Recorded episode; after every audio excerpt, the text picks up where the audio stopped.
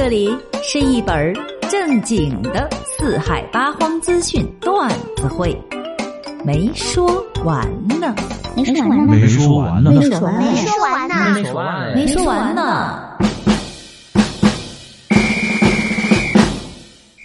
我又来啦！我是你们沉鱼落雁、闭月羞花、端庄优雅、秀外慧中、低调大气、有内涵、冷艳高贵、接地气儿的美美。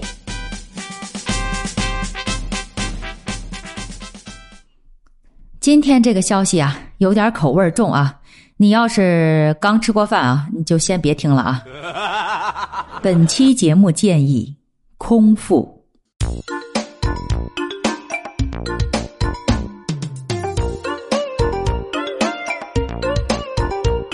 印度的这个泼粪节又到了，印度民众们啊就开始互扔这个牛粪球来对彼此进行祝福。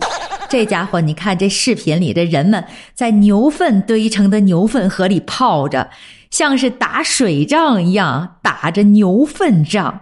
他们还表示说啊，即使呢是这个疫情期间，也是阻挡不了他们泼牛粪的热情，并且说呀，只要有这个牛粪在，就可以对抗新冠病毒。真是隔着屏幕，没说完呢，我缓缓缓缓。呃，这个牛粪呀，要是可以对抗新冠呀。我看这疫苗你们也就不需要了吧？那别泡在里边了，直接吃了，那岂不是更见效呀？那牛说了：“身为印度的牛，我们也是操碎了心呐。”这牛粪呀，在印度啊被奉为是神物，所以啊，那句笑话啊，咱不是说了吗？还怕人偷屎吗？竟然啊是真的！今年六月份啊，就有八百公斤的牛粪被盗了，在这个印度啊，在当地呢，而且还立了案。你说这么重要的抗疫物资被盗了，必须要成立专案组啊，而且还得在这个全国范围内悬赏通缉。除此之外啊，这个印度呢，还有一个名叫全国牛粪委员会的组织。哎呀，这个组织呀，还曾经发布了一款神产品。叫牛粪芯片，该组织的主席称呢，说如果把这个芯片放到你的手机里，就可以大幅度的减少辐射。使用该芯片呢，可以保护人类免受病毒的侵害。哎呀，在我们看来是多么不可思议的事情啊！在印度都是那么的理所当然，总是不断的刷新着我们的三观呀。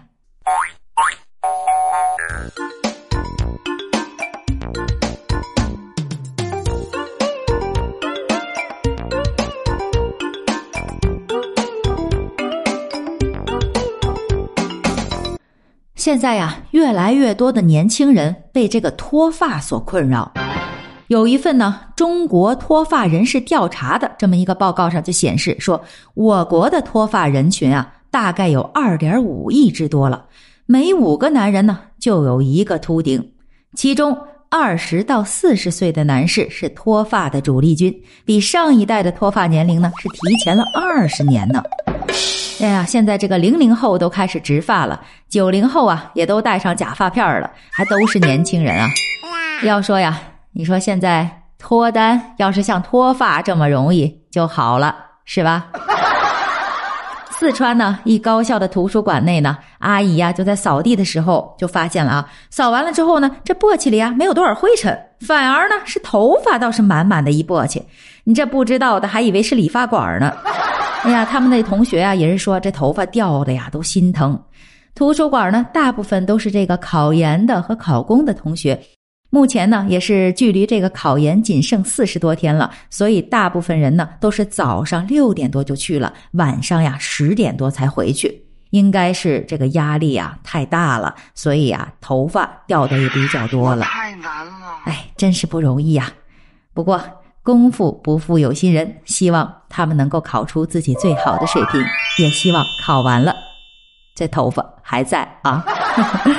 确实啊，现在这个压力呢是掉头发的最主要的一个原因。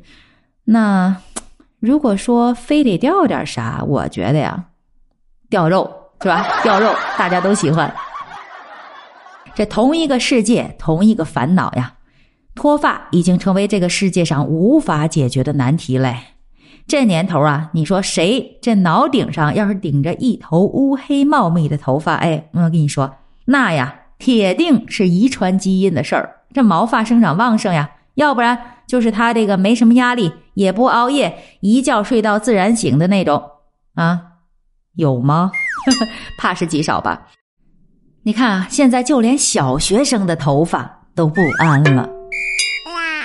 在这个四川金阳啊，一个小学的数学老师在课堂上给孩子们留了数学题。有这么一个小女孩呢，就是课间也没出去，一直在那儿做题。老师就擦完黑板，擦完黑板之后呢，扭头一看，哇，这孩子这头发都炸起来，这咋回事啊？哎呀，好像这金毛狮王一样，一点都不夸张。但是啊，人做题这是一脸认真的样子，真是太可爱了。估计啊，是这孩子做题做不出来，一直在那挠头。这天气啊，又干燥又有静电呀，所以导致了炸毛吧。没说完呢，跟你说啊，以前我呀上学的时候啊，那时候最烦的就是数学了，这天天的愁啊也是。要不我现在头发也不多呢。现在呀，是虽然是不用做题了，但是依然挡不住它在掉。尤其每天啊，给咱这节目写稿子，那可不是随便说的啊，都得把稿子编好了，又得有内容，又得吸引人，哎，又得有笑点。哎，你说我容易吗？我那头发呀，哎，我加上那家里那地上、床上、卫生间里，我到处都是，它唯独不在我的头上。这哪是脱口秀啊？分明就是脱发秀。不过话说回来啊，这妈妈可得把这个视频给留好了，等孩子长大后再给他看看，是吧？孩子，你看你的头发，那不是咱家基因不行啊。这秋冬也干燥，咱呀还是先买瓶飘柔给孩子吧。没说完呢，我们下次再说了，等你啊。